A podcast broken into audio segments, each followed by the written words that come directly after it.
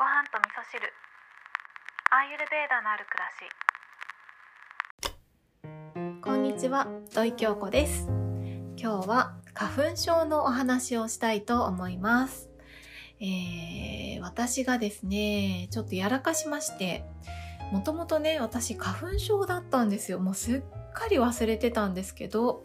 えー鼻うがいをしたりとか、ナスやってね、オイルを鼻に入れるっていうセルフケアを日常的にやっていたことによって、えー長年ね苦しんでいた花粉症というものが全然症状が出ていなかったのでちょっとね調子に乗っちゃったんですね。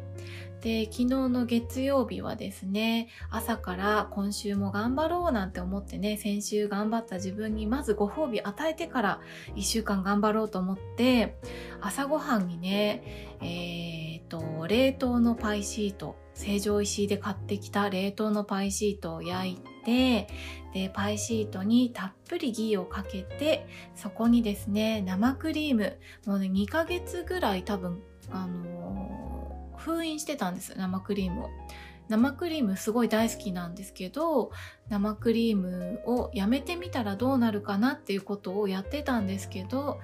うんまあご褒美だから久々に解禁と思って近所のケーキ屋さんでね生クリームだけ売ってくれるんですよ。なので一番大好きなケーキ屋さんで生クリームを買ってきてそれをねパイに乗せて食べるっていうもう最高に幸せな時間を過ごしていたんですけれども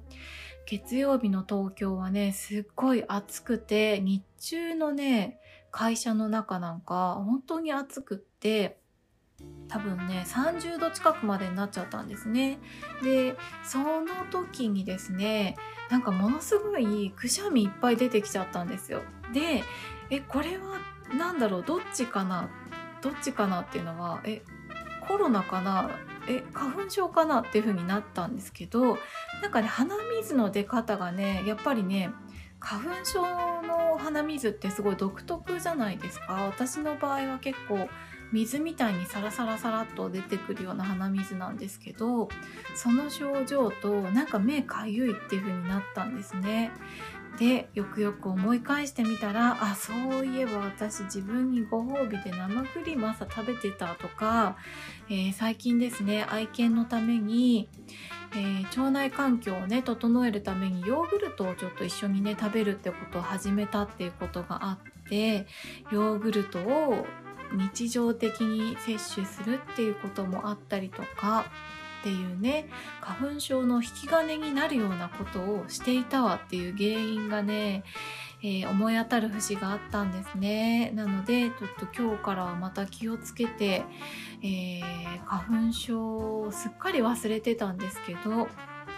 このね生クリームとかあとは油をねたっぷりかけた小麦粉なんか本当にね、えーアーユルベーダではカパっていうね性質を上げるっていうことで花粉症を引き起こす要因になってしまうものでもあるんですね。ということで今日はねまた私が調子に乗ってしまった話をしたんですけれども、まあ、それぐらいね花粉症を忘れるぐらい、えー症状が落ち着いていたっていうのもね素晴らしいことだなって自分で自分を褒めているところもあるんですけど